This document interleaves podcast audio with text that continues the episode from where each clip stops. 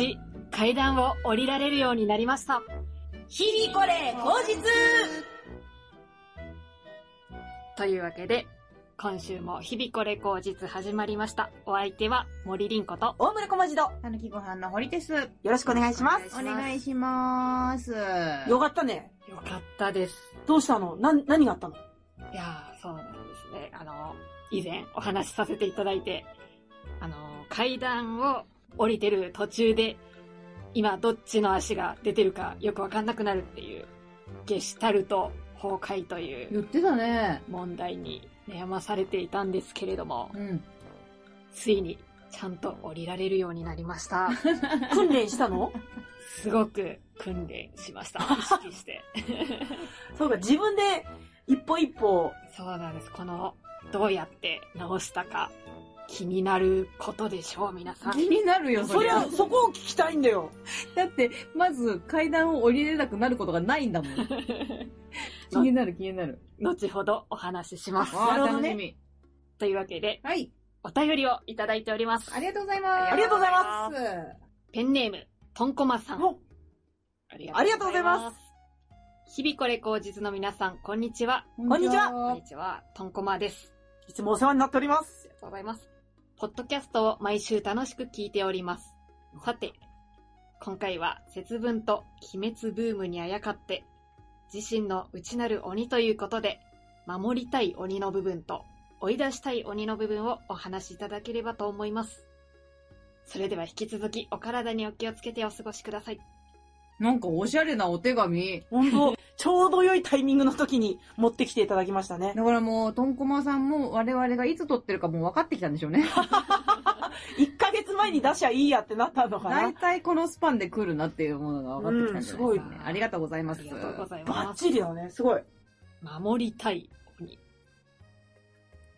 鬼が自分の中にいらっしゃいますでしょうか？そっからだよね。鬼とは？強いもの？何？嫌なもの、トゲトゲしい部分とトゲトゲしい部分しかないよ、私は。鬼、厳しい部分とか、ああ。追い出したい方が簡単ですかね。追い出したいように。うん。ちなみに、りんこちゃんだったら、追い出したい鬼は何か聞いていい？そうですね。追い出したい鬼。自責の念とかですか？ああ、わかるわー。追い出したいよね。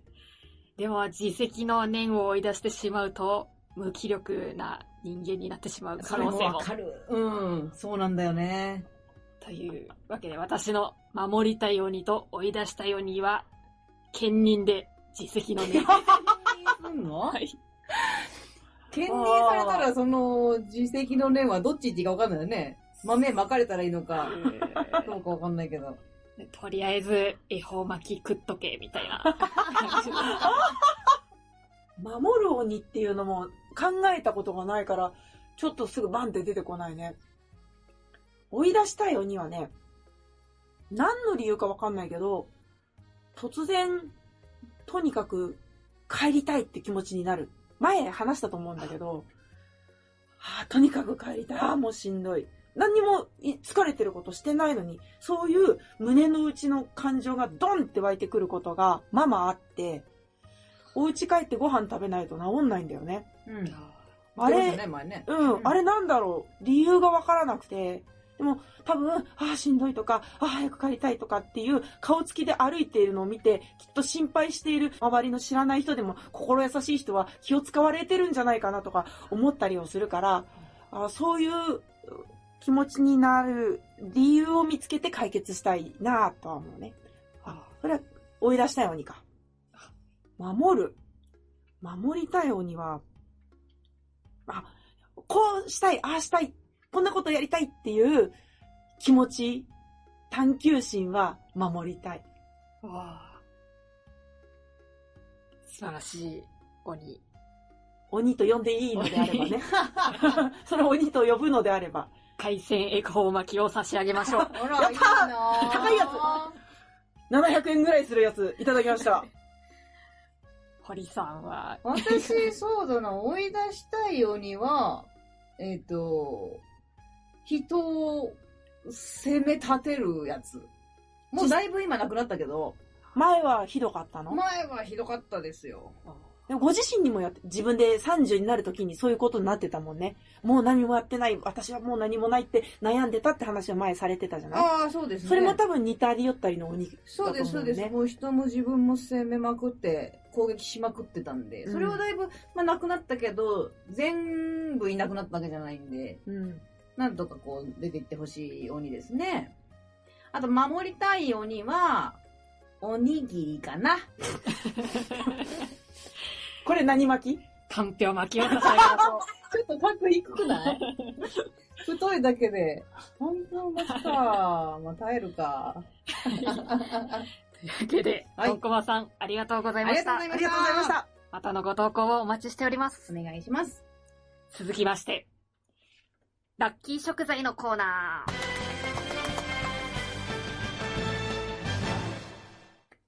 このコーナーは、厚生労働省認定管理栄養士森凛子がおすすめする今週食べたらラッキーかもという食材を紹介するコーナーです。それでは、発表します。お願いし、お願いします。そんな重大なやつなの ドラル、ドラムロール入れるよ。発表しますから、もう一回言って。発表します。今週のラッキー食材は、チヂミほうれん草です。ああれ？食材じゃないくない？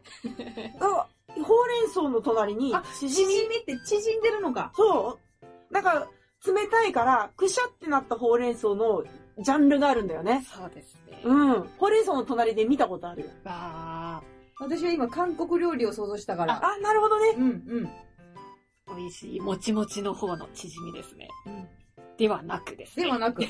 チヂミほうれん草というのは、うん。とまず普通のほうれん草は、ビニールハウスとか、なんか、トンネルの中で育てられてて、ちょっと甘やかされて育てられてるんですね。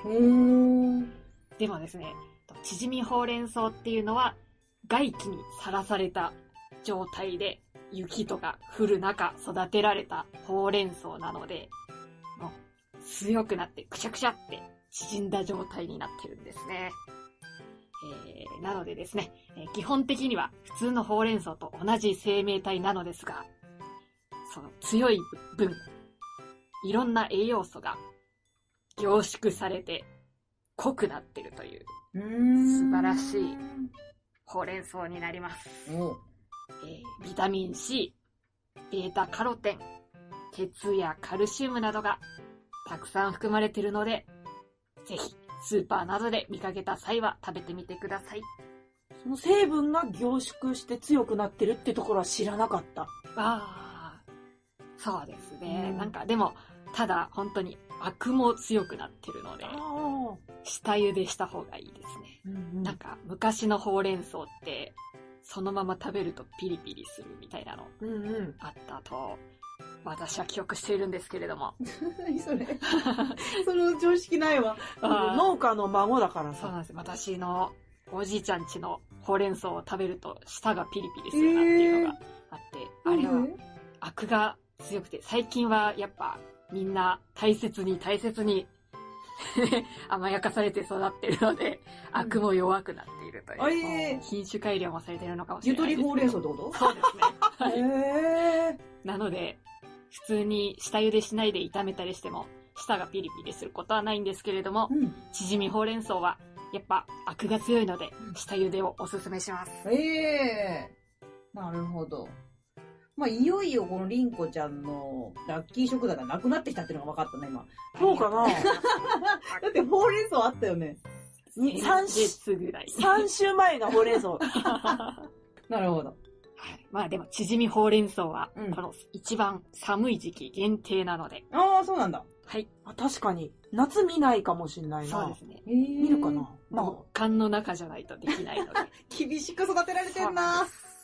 鬼のスパルタ教育を受けてますので、節分にいかがでしょうか？なるほど。じゃあもうほうれん草の東大生だ。そうですね。ゆとりほうれん草とスパルタほうれん草がいるってところがね、びっくりだね。そうですね。詰め込み教育。って聞くと気の毒な気持ちになっちゃうな。はい、以上です。はい、食べます。はい。では、続いて、いよいよお楽しみの、うん。どうやって階段を降りられるようになったかの 発表をしたいと思いうます。わ気になるー もうちょっと引っ張るんじゃない？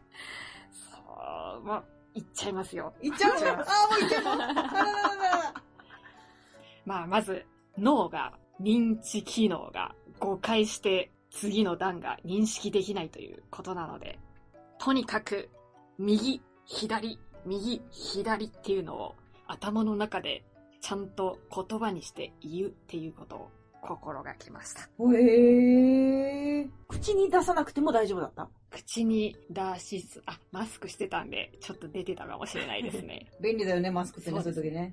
で、右って言ってる時にちゃんと右足を出して、うん。左って言ってる時にちゃんと左足を出す。うん。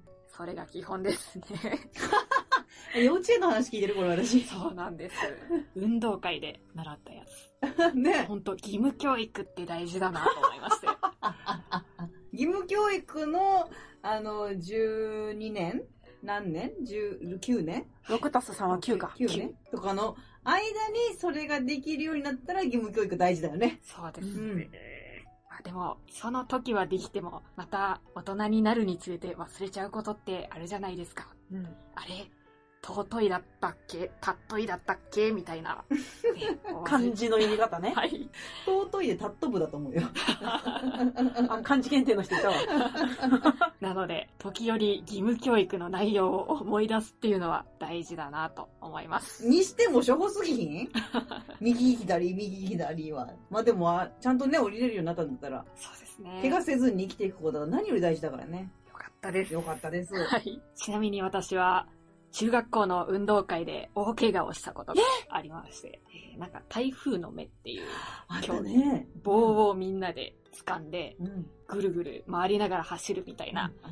競技で、知らない私。あほんと今言ったまんま、長い棒をみんなで持って、うん。中心にの人はゆっくりで、周りの人はうわーって走るっていううんうん。のの、うんやりながらレースするんだよね。あ、そうですね。え何をすれば勝ちなの？それ。早くゴールにつけば勝ち。え、回りながら進んでいくってこと？あるポイントで回ったりとかして、次、次のとこまでまだ走って、そこで決められたポイントで回るみたいな。進みながら回るポイント、進みながら回るポイントがあるってことかあ、なるほどね。うんはい。その時に足がもうつれて、転んでめちゃくちゃ怪我をして、無表情で泣きながら大丈夫です、大丈夫ですって 言ってたら病院に連れてかれたっていう思い出が。喋らない子が喋ったぐらいだからね。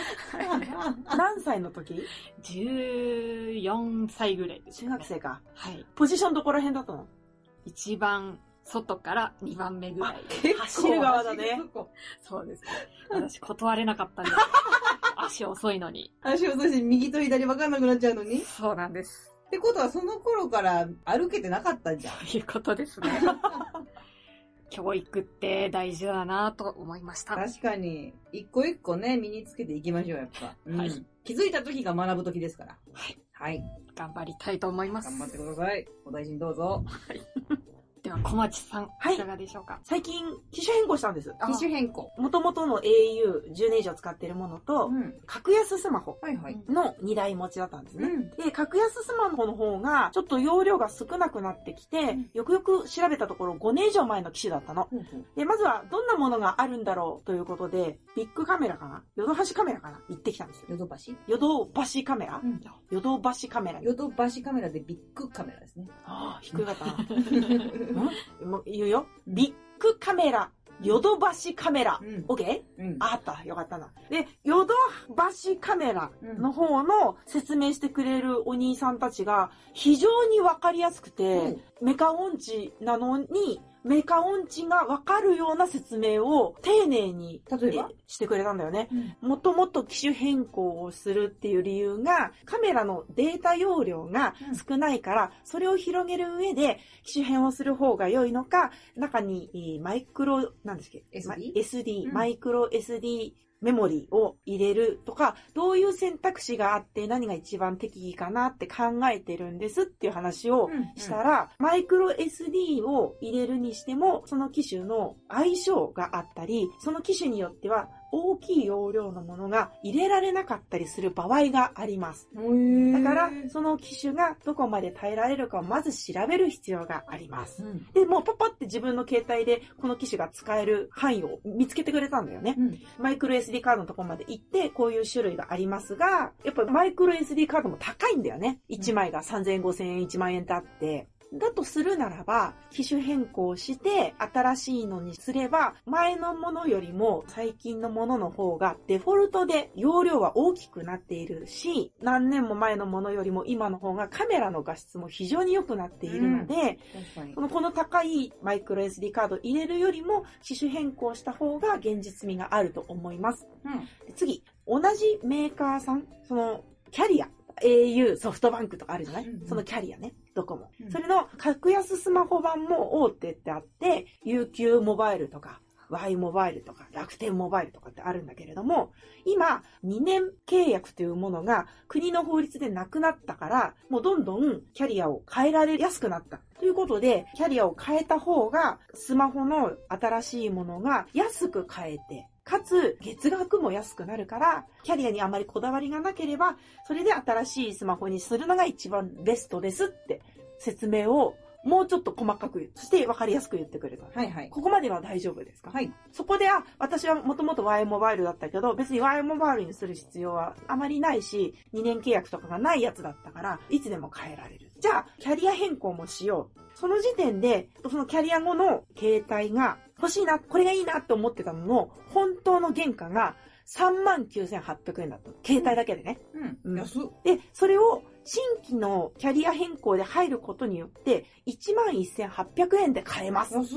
そこの時点までの説明をその日行っただけで全部教えてもらって、うん。これはいいぞと。うん。もうこれでほぼケツだけれども、一回考えてからもう一回ちゃんと行こうって思ったんですよね。で、後日、よし、やる、行くってなってうん、説明してくれたお兄ちゃんが名刺をくれたので、あ、ちゃんとこのお兄ちゃんにお世話になろうと思って行って、うん。変えたいんですって言ったら、ありがとうございますっつって、もう書類もいろんなものを出してきてくれて、その自分の好きだった欲しいものの携帯の色もあって、準備してくれて、手際よくいろいろ書かなきゃいけないことっていっぱいあるから、それは書いてったら、自分が悪いんだけれども、落とし穴があったのね。うん。それが何かっていうと、うん身分証明書そりゃいるでしょ。そりゃ絶対いるでしょ。まあもちろん必要だと思って持ってってたんだけれども、私が持っているものがうん保険証なのね。うんうんえーパスポートもなければ運転免許証もない。マイナンバーカードなんか持ってのほか持ってないんですよ。保険証だけだと。ダメなんだって。顔写真ついてないですね。そう。うん。保険証だけの人の場合は、プラス住民票または公共料金の支払い済みの用紙がプラスで必要っていうことをその場で知ってうん、両方もちろん持ってなくて、止まっちゃったのね。うん。あ、今日ができないのか残念だ。まあ、しょうがないけれども、個人情報入ってるから自分たちでは預かれないんですけれども、今度持ってきて、途中からまたやりましょうって言ってくれたんだよね、紳士的に。うん。ありがとうございます。でも、あの、あんなに悲しい気持ち、もう自分のせいなんだよ。でももありますよね、そういうことね。悲しい、うんあ恥ずかしい。今日やりたい気持ちだったそうのね。、そういうこと、そういうこと。うん機種変更だったり、キャリア変更って時間かかるから、うん1時間でも1時間半でもう耐えてやるっていう気持ちの覚悟で行ったから、もう一回その覚悟を生み出すまでって時間かかるんだよね。うんしかも途中で手を止めさせてしまって、私の無知な理由のためにつって悲しい気持ちになって、その日は打ちひしがれたんだけど、うん。後日、うん。どこの町にも1店舗2店舗ぐらい、どのキャリアでも説明できますよショップってあるじゃない？ありますね。うん。うちの近所にもそのショップがあって、うんなんとなくフラッと入って、うんこの機種をキャリアチェンジで欲しいと思うんですけれども、うんこれいくらぐらいですか？って相場を聞いたのね。うん。そしたら、なんかゴニョゴニョ言ってたんだけど、うん。他のところで聞いたら、すごく安くしてくれるって言ってくれたんですけど、うんもうちょっと安くなんないですかって言ったら、頑張ったら5800円までいきます。っ 安っ。あれ？てなったの。あれ？さっきまであんなに親切だったお兄ちゃんが、急に嫌なやつに聞こえてきた。あ、違う違う。さっきの親切なお兄ちゃんは新宿のヨドバシカメラさん。で、1万1000だったね。1万1800円。で、ギリギリ頑張ってね。頑張って。うん。あまあちょっと話はしょったんだけど、その次に隣のビッグカメラに行って聞いたら、やっぱり同じく11,800円だった。はいはい。だからまあこれが相場なんだろうっていうこと納得してたのね。うんう。ん。そしたら、近所のショップで5800円だったの。うん。あ、できるもんなんだって思って、うんただ、キャンペーンとかシステムとかで、日によって使えるキャンペーン、使えないキャンペーンがあって、そしてまたそのショップの売り上げみたいな関係もあるから、年がら年中は5800円はできなくて、今この場でだったら僕できるかもしれないけど、僕一人だけでの判断ではできなくて、上の人もいいよって言ってくれるところでやっとそこまで値下げできるんです。でも、このお客様が、この値段じゃないとよそ行っちゃうんですって言えば、きっと OK が出ると思うんですけれども、全部教えてくれんじゃん。めっちゃいいやつ。そんなに努力をしないとダメなんですね、5800円は。あ、まあそうですね、でも僕できるんで大丈夫ですっていう若いお兄ちゃんだったんだけども、一旦それはそれで、そこまでいけるんだなって思ったの。うんうん。話だけ聞きに行ってそれは帰ってきたんだけども、うんその日の晩ようん、あんだけ親切にしてくれた新宿ヨドバシのお兄さんに11,800円。うん。かたや、よくわかんないショップさんだけれども、5800円まで運が良ければいける。さあ、私はどちらで買うべきだって悩んだの。5800円でしょ。こういう時は、一旦寝よう。一旦寝て起きた時の感触が自分の一番の正直な気持ちだろうと思って、うん。起きて、5800円だったのいや、と。そりゃそうですよ。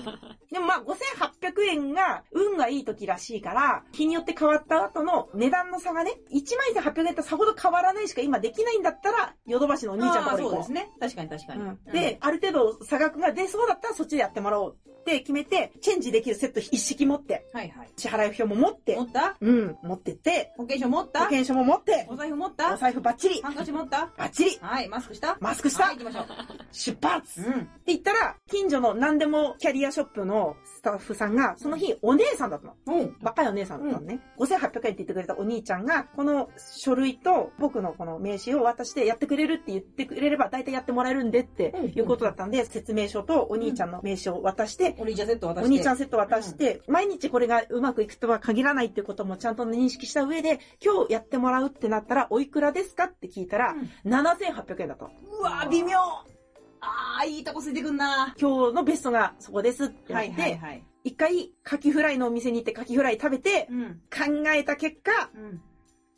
よし !7800 円だ決まりまして、あー、そうなんだ 何でもショップのお姉ちゃんにお願いしー。てう、ん。ヨドバシカメラの方は、今、個人情報が厳しいので、うん。アプリとか LINE の引き継ぎは分かりやすい説明書をお渡ししますが、ご自身でやっていただきますっていうことデータ以降の話。データ以降、はいはいはいそう、だったんだけど、うん。あの、何でもショップのお姉さんは、うん私がそばにいるっていうことが条件で、うん。全部やってくれたの。はいはいはいはい。あっという間に、元々の9期に入ってたアプリが、新しく買う新規の方に、全部アプリもバンって入ってて、え簡単にもうピッピッピッってやったらひょって入ってて、うん。そんなことできるんですか？そうなんです、ははって言ってくれて、ー。で、LINE の引き継ぎ、うん。データ移行も、まあ、10人に1人ぐらい失敗するケースがあるらしいんですけれども、うんうんこれはもうどうしようもないので、うん。祈りましょうって言われて、無事綺麗に移行できて、今の携帯を使い始めているんですけれども、うんいろんなところ歩き回った結果、39,800円が7,800円になりましたって話。でも一回5800円聞いてっからな、こっちはな。おーってなりづらいよな、それ。一回5800円聞いちゃったからな。そうだね。携帯電話に限らずだけれども、うん一発目の店舗の値段を基準にしながら鵜呑みにせずに、他にいいお値段ができるかどうか歩き回る時間があれば、それで得ができるかもねっていう教訓。確かに。ただその、まあ、計3回うん。で、おそらく昼食を外で外食してるとすると、うん結局3000円くらいいってるから、だったらヨドバシでギリに乗っかった方が良かったんじゃないかっていう説ももちろんありますけどね。まあ、携帯を持ってなかったとしても、カキフライは食べてましたので、そっか。予算には入りません。ありがとうございます。勉強になりました。そうだね、勉強にはなったね。では、堀さんいかがでしょうか？そうですね。まあ、いろいろ言いたいことはあるけども、やっぱりこれ先言っとこうかな。ジーニーを見てきました。ジーニー？うん。ジーニーって何？あの、アラジン、劇団四季の。アラジンっていうタイトルなんですけど、うんもう100%主役はジーニーだったんで、私もあれ、アラジンのことをジーニーって呼ぶことにしました。アラジンは魔法のランプを撫でる人でしょ？そジーニーは魔法のランプの話の中で何する人？う。魔人。あの、青いでっかいお青いやつ。でっかいおっちゃん？そうそうそう。あの人はジーニーって言うんだ。うんあの、ランプから出てくる側の人ね。そあれジーニー。う。うん。もう、だから私は、アラジンのこと今後ジーニーと呼ばせてもらえるん。7、8割伝わんないと思うよ。最高だったんすよ。久しぶりに、久しぶりでもないか。私結構今月遊んで、遊びまくってて、うん。い。ろんなとこに行って、いろんな感激して、感激？えっ、と、音楽のうん。ライブ見に行ったりとか、うん。鑑賞かな？うん、してるから、あんうんま久しぶりではないけど、なんか、最初にブワーって音が鳴るだけで、ちょっと泣きそうになるぐらい素あ音、敵だった。音響設備も、音響設備も綺麗なんだろうね、きっと言い直して言えてない。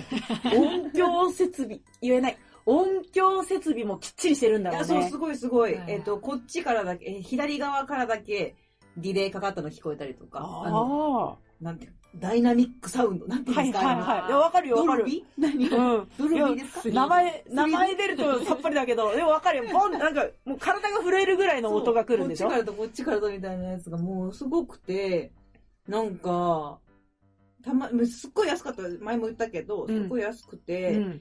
あの、2600円くらいでうんチケット買えたんですけど、オペラグラスは必要だった？買いましたよ。そうか。買いました。せっかくだから、うん。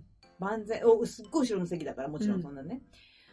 だからせっかくだから万全の準備していこうと思ったら、全然、思ったより近い。あ、そうなんだ。あよかったね。そう、あ、すっごい急勾配なんですよ。へえ。うん。多分これ四季あるあるなんですけど、あの、どの劇場、四季の劇場行っても多分急勾配なんだと思うけど。あの、一つずつこう段差があるから、どの席でも見えやすいってことでしょ？うん。で、その急勾配な分やっぱ近いじゃないですか。うん、ああ、なるほど。うんうんうんうん。んえっと、芸商より野方区民ホールの方がちょっと近いみたいな。うんうんうんうん。そんな感じ。で、一番後ろだったけど、全然見えたけど、オペラグラス覗いたら、うんもうここにいんの、ここに、ものすごいデカさのうん目の前に、あ、ジーニーがいる うわーって、こう、え、か、え表情見、あ、メイクまで全然見えるじゃんと思って、うん。あオペラグラスの凄さに感動したし、へえ。だからもう今今年はいっぱい見に行こうと思って。うん。行ったらいい。ね。せっかくの抱負立てたんだし。次狙っている劇団四季は何？まあ、本当はリトルマーメイド見たいんですけど、うん東京でやってないんで。あ、そうなんだ。うーん、まあ、オペラ座の怪人に行くか、うんもしくは6月くらいまで待って、アナ雪。うーん、やるんだね。うん。でも本当のザ・オペラ座の怪人一回見といた方がいいと思うよ。確かに。この間のようわからんやつで、オペラ座の怪人を終わらせちゃいけない気がするよ。確かに。皆さんもぜひ、C 席外せるときに行ってくだ親さい。戚2800円。C 席、あの、通常3300円かな？で GoTo 使って。そう、ゴッドもう終わっちゃったんで。あ、そうかあ。3800円。あ、そうか。3300円。3300円。えでけ。まあいい。うんまあでも、それでね、勉強になるんだったらいいかもね。うん。うん。3時間で3300円。3時間なんだ。3時間かな？うん。1時間後半1100円。そうだよ。わあ、安い。ほれほれ、いけいけという、ただ楽しい話うん。でした。ありがとうございます。ちゃんちゃん。理系謎かけのコーナー。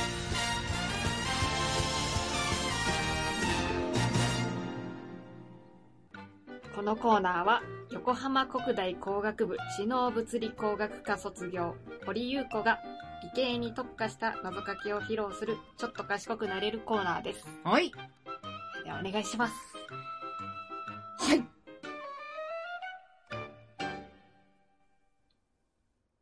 雨の日の遠足とかけまして、水酸化ナトリウムと解きます。その心は、今日延期。決まりましたよ。多分、わかった。わかり、指紋が解けます。ね 指紋解けるかもね。うんうん。えーっと、水酸化ナトリウムというのは強いアルカリ性を示すものなんですけれども、アルカリ性を示す性質のあるものを塩基と呼ぶので、強い塩基あの、潮に基盤の木ですね。うん。と書いて、今日延期。雨の日の遠足は、今日は延期ですよね。決まりましたよお見事ありがとうございます。勉強になりました。どうした？日々これ口実は、リスナーの皆様からご意見やご感想、話題、リクエストなどを心よりお待ちしております。また、各コーナーでご投稿を募集しています。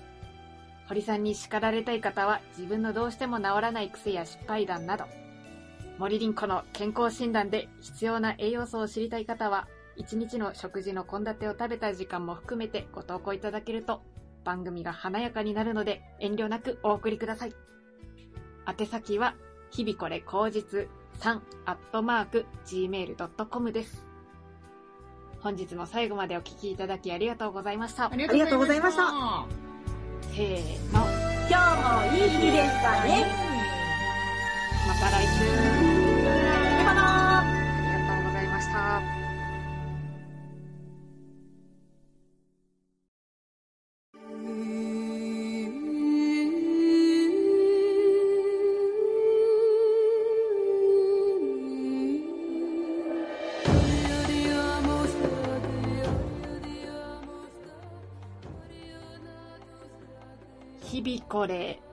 下脱の言葉。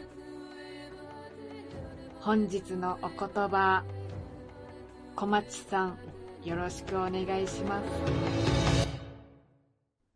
恨んじゃダメ文句もダメ言いたかったら、面白に変換して。はーい。了解です。